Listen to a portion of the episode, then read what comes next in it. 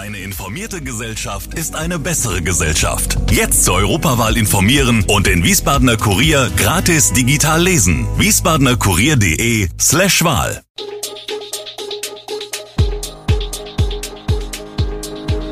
Gude, unser morgendliches News Update. Das Wichtigste aus Wiesbaden für Sie im Überblick. Guten Morgen aus Wiesbaden an diesem 29. September. Wiesbadener Kindersternschnuppenmarkt bekommt Schlittschuhbahn, Bau des neuen Wiesbadener Gymnasiums weit vor Zeitplan und kommt nun das Ende der Corona-Isolationspflicht. Das und mehr hören Sie heute im Podcast. Weihnachtliche Eisbahnen sind aus Energiesparmaßnahmen abgesagt. Für den Wiesbadener Kindersternschnuppenmarkt gibt es nun Entwarnung. Der Markt wird vom 22. November bis 8. Januar stattfinden, mit Karussell, Kinderbackstube, Kindereisenbahn und auch mit einer Schlittschuhbahn.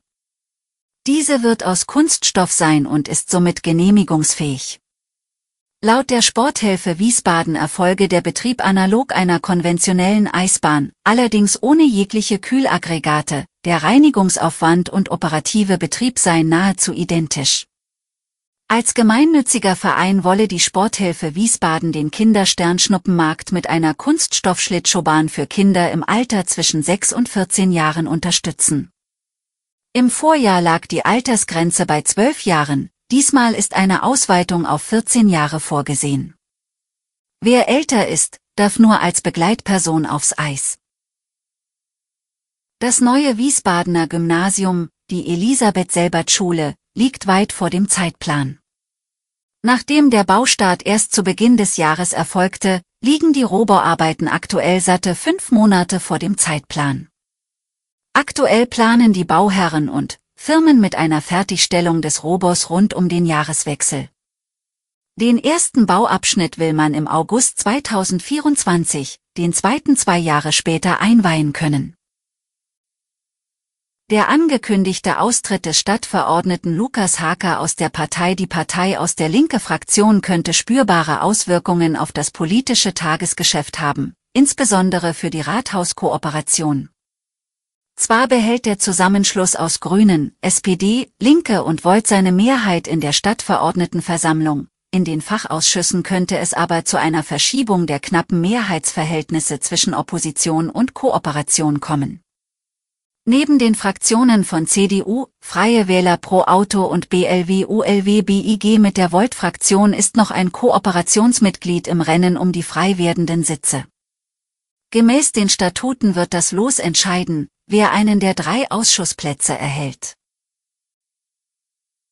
Das von mehr als 70.000 Wahlberechtigten unterzeichnete Volksbegehren für ein hessisches Verkehrswendegesetz ist von der Landesregierung als verfassungswidrig eingestuft worden.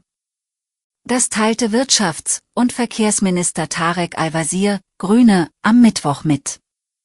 Die Initiatoren kritisierten die Entscheidung als einen einen schweren Schlag für die direkte Demokratie in Hessen.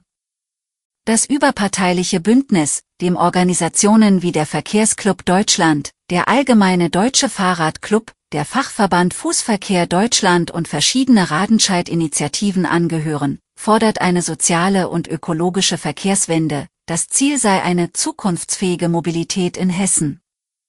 Dazu gehöre ein Anteil von 65 Prozent für die umweltfreundlichen Verkehrsarten bis 2030, eine flächendeckende Versorgung mit ÖPNV-Angeboten als Teil der Daseinsvorsorge, zudem mehr, breitere und sichere Fuß- und Radwege, Barrierefreiheit und mehr Verkehrssicherheit.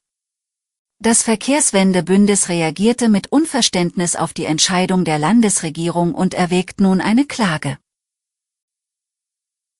In Österreich müssen sich Corona-Infizierte nicht mehr absondern. Hessen und drei weitere Bundesländer haben in einem Schreiben an Bundesgesundheitsminister Karl Lauterbach, SPD, gefordert, dass die Regelungen zur Isolationspflicht für Corona-Infizierte vom Robert Koch Institut rasch geändert werden müssten. Sie verweisen in ihrem Brief auf Österreich, wo seit dem 1. August die Pflicht zur Absonderung bei einer Infektion mit SARS-CoV-2 aufgehoben ist. Für Corona-Infizierte gilt im Nachbarland stattdessen nun eine weitreichende Verpflichtung zum Tragen einer FFP2, Maske und ein Besuchsverbot für Pflegeheime und Krankenhäuser. Das Ende der Isolationspflicht habe in Österreich zu keinem relevanten Anstieg der gemeldeten Fälle geführt, so die Minister in dem Schreiben, das dieser Zeitung vorliegt. Lauterbach wies den Vorstoß der Länder zurück. An die Corona-Isolationspflicht werden wir nicht herangehen, sagte er in Berlin. Angesichts der momentan steigenden Fallzahlen wolle man nicht noch Öl ins Feuer gießen und das Risiko erhöhen, dass es in Betrieben oder bei Zusammenkünften zu Infektionen komme. Es sei daher nicht sinnvoll, auf die Isolationspflicht für Corona-Infizierte zu verzichten. Vorstände im deutschen Aktienindex verdienten mit 3,9 Millionen Euro im vergangenen Jahr 53 mal so viel wie der Durchschnitt ihrer Mitarbeiter. Im Jahr zuvor war es noch das 47-fache. Der Verdienst stieg im vergangenen Jahr um 24 Prozent. In den Vorjahren waren die Einkommen der Vorstände dreimal in Folge gesunken. Das ist das Ergebnis der jährlichen Vergleichsstudie der TU München und der Deutschen Schutzvereinigung für Wertpapierbesitz. Im Ranking der Spitzenvergütungen liegt Linde-Chef Steve Angel mit einer durchschnittlichen Gesamtvergütung von 19,4 Millionen Euro an der Spitze. Auf den weiteren Plätzen folgen der inzwischen abgelöste VW-Chef Herbert Dies mit 11,5 Millionen Euro und SAP-Boss Christian Klein mit 9,1 Millionen Euro. Im Schnitt erhielten die DAX-Chefs 6,1 Millionen Euro und damit deutlich mehr als ihre Kollegen im Vorstand mit 3,5 Millionen Euro. Alle Infos zu diesen Themen und noch viel mehr finden Sie stets aktuell auf wiesbadener-kurier.de. Gude Wiesbaden ist eine Produktion der VRM von Allgemeiner Zeitung, Wiesbadener Kurier, Echo Online und Mittelhessen.de.